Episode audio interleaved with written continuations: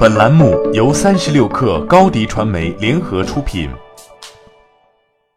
本文来自三十六氪作者汪慧。二零一八年还没到一半，开年大热的网易吃鸡游戏就已经被腾讯推出的正版《绝地求生：刺激战场》挤下 iOS 排行榜第一名的位置。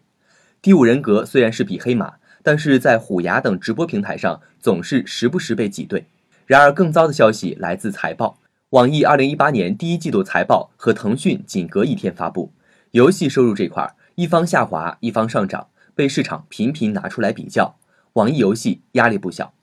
所以在五月二十号举行的这届网易游戏二零一八年年度发布会上，网易拿出了扳回一局的气魄，一口气发布了《神都夜行录》《逆水寒》等二十六款新品，并展示了《荒野行动》《阴阳师》《楚留香》等十四个旗舰 IP 产品的新动向。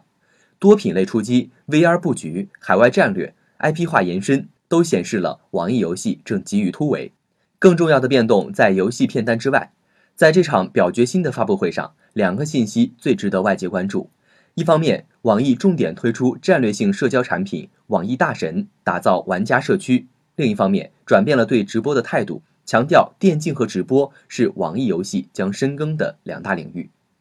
网易对网易大神的定位是一个汇聚了众多精英玩家、游戏圈红人、行业大咖、独家资讯和海量福利趣闻的社交平台。简单来说，网易大神就是一个垂直于网易游戏的玩家社区，最终对接网易所有的游戏 IP。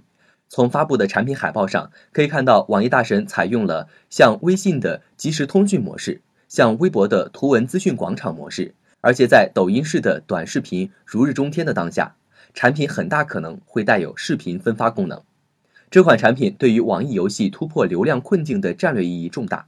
相比起腾讯游戏有微信、QQ 等巨型流量节点，网易游戏背后缺少流量靠山，是长期以来的痛处。偏偏对手还先走一步，腾讯在二零一七年野心勃勃地推出了腾讯微 Game 游戏平台，旨在对标全球最大的游戏平台 Steam。虽然此前网易也推出了网易游戏论坛的网页和移动端，但是网易游戏论坛的媒体属性更强，偏向资讯的集成和分发，所以现在没有谁比作为行业老二的网易更饥渴于新的爆款社交产品。在这届发布会上，网易副总裁王怡又重申了直播对于网易的重要性。他说：“直播更是一个开放的、自由的、分享的舞台，这也是我们一直在倡导的游戏精神。”但是几年前，网易对直播这一亩三分地盯得很紧。二零一四年，由于 YY 上的主播直播了网易游戏《梦幻西游》《梦幻西游二》，网易以侵犯知识产权为由，将欢聚时代告上法庭。而到了今年四月，画风一变，在斗鱼、虎牙撤下第五人格游戏推荐专区时，网易游戏发表声明称，这是源于友商胁迫，隔空喊话腾讯。因为今年三月，腾讯投了斗鱼六点三亿美元。投了虎牙四点六亿美元，对手是如此凶猛，既注资行业头部企业，又重金培育自家直播平台。去年，腾讯还砸了二十亿做自家直播平台 Now 直播的生态，高调植入贺岁片《唐人街探案二》，刷屏纽约时代广场。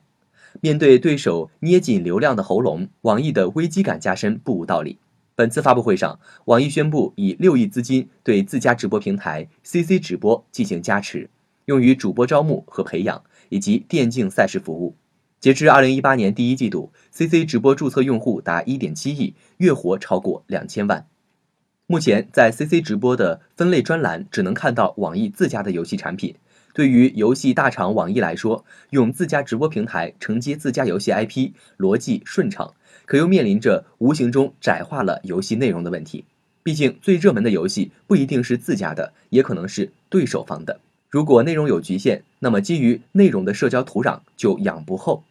不过，网易表示，CC 直播对于玩家用户所喜爱的游戏不会拒之门外。但是，网易很难亮明立场的问题就是，腾讯系的游戏能不能在自家平台上直播呢？直播对手的游戏会不会长他人志气，灭自己威风呢？无论是补社交平台短板，还是发力直播，网易在这两个领域都注定不易，它注定绕不开腾讯。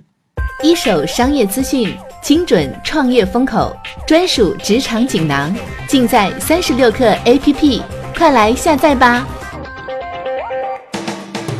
微信关注松子收音机，收听更多名人大咖的专业解读。